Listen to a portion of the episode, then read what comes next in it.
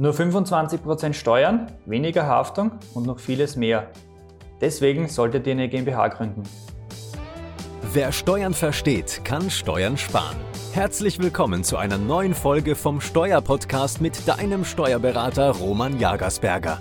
Der Podcast für Unternehmer, Selbstständige, Investoren und Interessierte. Ihr möchtet eine GmbH gründen, seid aber noch nicht sicher, ob das tatsächlich die richtige Rechtsform für euch ist. Dafür möchte ich euch jetzt die Vor- und Nachteile näher bringen. Ich möchte mit den Nachteilen beginnen. Ähm, das wären einerseits mal die Gründungskosten. Wenn man eine GmbH gründet, braucht man in der Regel einen Notar dazu und Gerichtsgebühren sind fällig und das sind so Kosten zwischen 1000 und 2000 Euro so in der Größenordnung, die dafür fällig werden. Die habe ich als Einzelunternehmer nicht. Allerdings habe ich natürlich auch als Einzelunternehmer andere Nachteile, die ich bei der GmbH nicht habe, aber dazu später mehr. Ein weiterer wichtiger Punkt ist äh, die Entnahme. Das heißt, ich kann aus einer GmbH nicht nach Belieben Geld rausnehmen. Das geht nicht so einfach. Ich muss mich da an gewisse Spielregeln halten. Als Einzelunternehmer tue ich mir leicht. Wenn Geld in der Kasse da ist, kann ich es nehmen, weil versteuern muss ich sowieso. Das heißt, ich habe immer verfügbares Geld. In der GmbH ist es anders. Eine GmbH ist eine fremde Firma, ein fremdes Unternehmen, eine fremde Person. Das bedeutet, ich kann nur eingeschränkt Geld entnehmen. Das wäre einerseits eine Gewinnentnahme, das heißt, ich muss einmal einen Gewinn erwirtschaften. Den kann ich mir dann ausschütten und auf diese Gewinnausschüttung zahle ich dann auch Kapitalertragssteuer und gegebenenfalls Sozialversicherungsbeiträge. Oder aber ich bin auch Geschäftsführer dieser Gesellschaft, dann kann ich für meine Geschäftsführertätigkeit ein Honorar beziehen. So kann ich Geld rausbekommen. Anders ist es leider nicht möglich. Ein weiterer Punkt ist auch die Mindestkörperschaftssteuer. Das bedeutet, ihr müsst in der GmbH, auch wenn ihr keinen Gewinn habt, Steuern zahlen. Das sind in den ersten fünf Jahren 500 Euro pro Jahr. In den nächsten fünf Jahren sind das 1000 Euro pro Jahr und ab dem elften Jahr sind das 1750 Euro pro Jahr. Ein weiterer Nachteil liegt in der Veröffentlichung.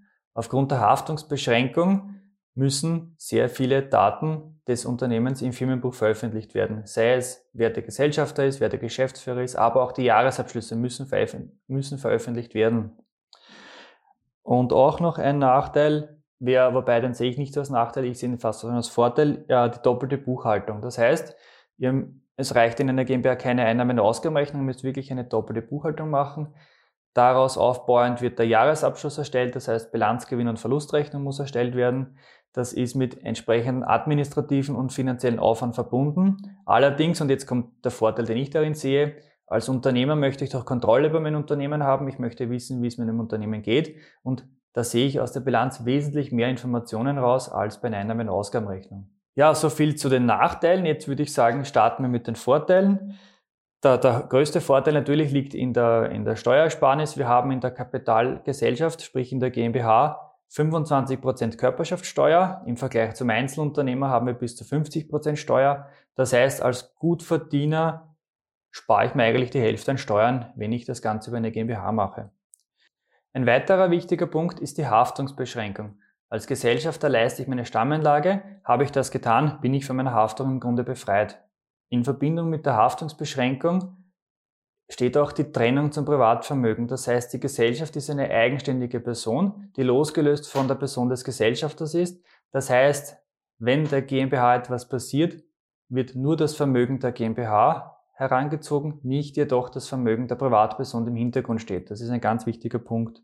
Ein weiterer Vorteil liegt in der Gewinntesorierung. Das heißt, ich kann Gewinne in das nächste Jahr mitnehmen, ohne sie entnehmen zu müssen, weil bei der Entnahme fällt Kapitalertragssteuer an.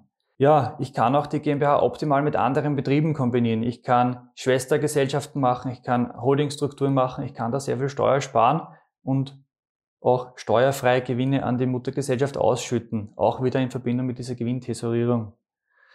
Ja, ich kann auch natürlich einen fremden Geschäftsführer bestellen. Das heißt, ich habe ein Unternehmen, will aber die Arbeit nicht selber machen. Ich kann mir einen Fremdgeschäftsführer anstellen, der meine Tätigkeit oder der die Tätigkeit des Gesellschafters erbringt. Wie schon angesprochen, eine GmbH ist eine juristische Person. Das heißt, sie ist losgelöst vom Gesellschafter. Heißt zugleich auch, ich als Gesellschafter kann mit meiner GmbH auch Verträge eingehen. Das heißt, ich habe einen gewissen Gestaltungsspielraum, wo ich mit meinem eigenen Unternehmen gewisse Verträge abschließe. Und ich habe natürlich auch die Möglichkeit einer Gruppenbesteuerung. Das heißt, habe ich mehrere Gesellschaften, kann ich diese zu einer Unternehmensgruppe zusammenfassen und gemeinsam besteuern. Das war jetzt einmal ein kurzer Überblick über die größten Vor- und Nachteile einer GmbH. Wie ihr gesehen habt, macht eine GmbH nicht pauschal gesagt für jeden Sinn, sondern eher für Besserverdiener. Das heißt, je näher ich den 50% im Einkommensteuertarif komme, desto mehr macht es einmal aus steuerlicher Sicht Sinn. Habe ich natürlich ein Problem mit Haftungsrisiken, dann kann es natürlich aus haftungstechnischen Gründen schon früher Sinn machen. Muss man, wie gesagt, auch immer im Einzelfall betrachten. Ich hoffe, ich konnte euch die Entscheidung für oder gegen eine GmbH erleichtern. Wenn ihr noch Fragen dazu habt, könnt ihr mich gerne kontaktieren. Ich würde mich auch natürlich sehr freuen über ein Abo und hier geht es zum nächsten Video.